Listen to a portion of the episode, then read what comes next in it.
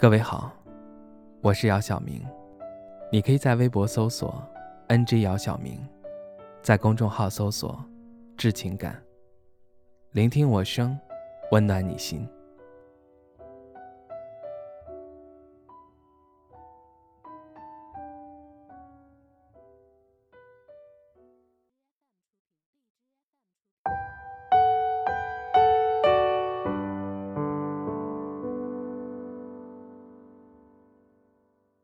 二零一九年，最后一批八零后三十岁了，跌跌撞撞的迈入了而立之年。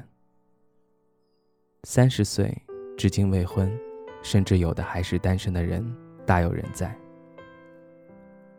每天不但要面对工作上的压力，还要面对父母的催婚。结婚成为了三十岁的你无法逃避的话题。安暖就是这样一个姑娘，每天需要面对工作上的压力，还有父母隔三差五的催婚和安排的相亲。安暖在一家外企上班，前两年的时候也谈过一个对象，但是因为两个人是异地，聚少离多，最后分手了。分手后，安暖把精力一心放在工作上。安暖的父母自从知道安暖分手以后，就开始给她安排相亲。安暖这两年见的相亲对象数都数不过来，但是没一个成的。每次相亲失败，安暖妈妈就会把安暖痛骂一番。每次都会说她太挑，再这么下去就真成老姑娘了。一开始，安暖还会辩解几句，但是后来也就习惯了。安暖始终觉得，自己不应该通过相亲的方式去找自己将来的另一半，即使要通过相亲，也得找个自己喜欢的，有共同语言。毕竟结婚是一辈子的事。前些日子，家里给安暖安排了一个相亲对象，但是安暖对这个财大气粗、说话没有水准的男人一点都不感兴趣。这个男人相亲的时候还没聊两句，就对安暖说自己家里拆迁了，如果将来结婚，安暖也不用工作，在家里带孩子就好。并且男人还说知道安暖有一个弟弟，可以给他弟弟买套房。安暖当场拒绝了这个男人，并且对这个男人说：“我不需要你的施舍，我可以自己挣钱养活自己，也不需要你给我弟弟买房。”我们家不差你这套房。安暖的话好像激怒了这个男人。男人非常大声的对安暖说：“你有什么了不起的？一个三十岁的老女人，到现在都嫁不出去，我能看上你，算抬举你了。”安暖被男人的话气得浑身颤抖，本来还想说些什么，但是想想跟这种人，也没什么好说的。回到家后，安暖就接到了妈妈的电话。安暖还没说话，就被妈妈指责了一番。挂了电话，安暖委屈地坐在地上哭了起来。第二天中午，在单位吃饭的时候，安暖跟同事说起了昨天的经历。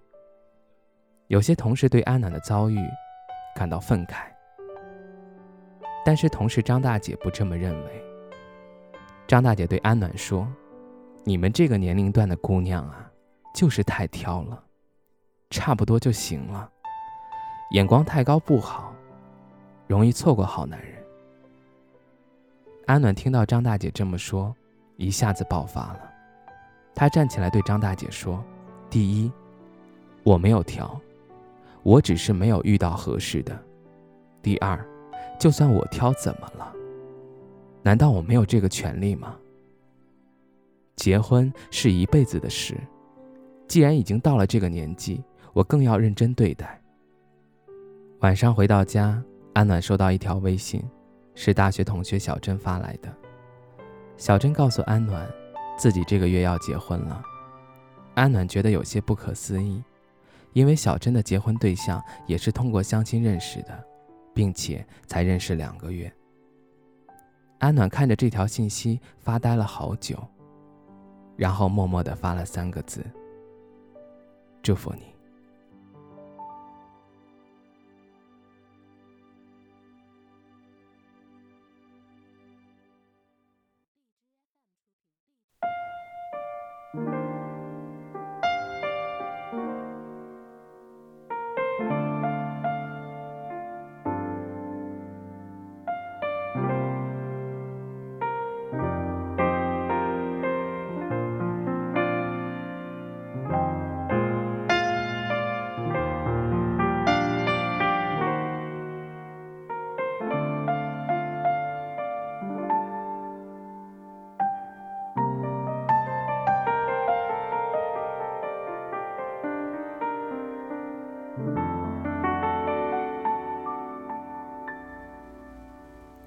是个三十岁，至今还没有结婚的女人。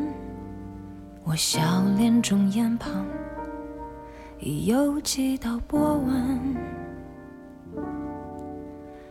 三十岁了，光芒和激情还没被岁月打磨，是不是一个人的生活？两个人快乐，我喜欢三十岁女人特有的温柔。我知道深夜里的寂寞难以忍受。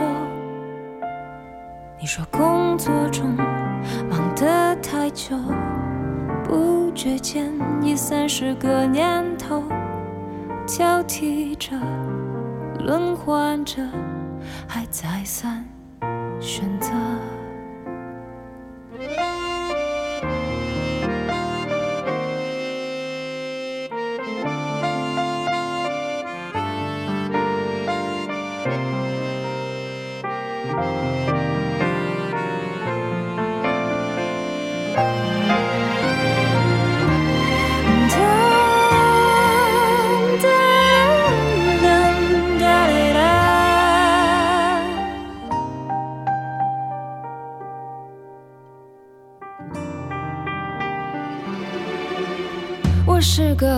十岁，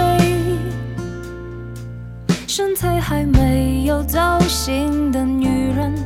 这样的女人一定留有当年的一丝青春。可是爱这个世界，有时候外表决定了一切。可再灿烂的笑容，也扛不住衰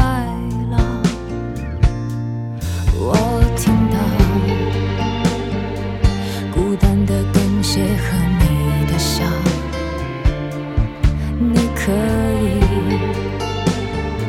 随便找个人去依靠那么寒冬后炎夏前谁会给你春一样的爱恋日落后？最美的时光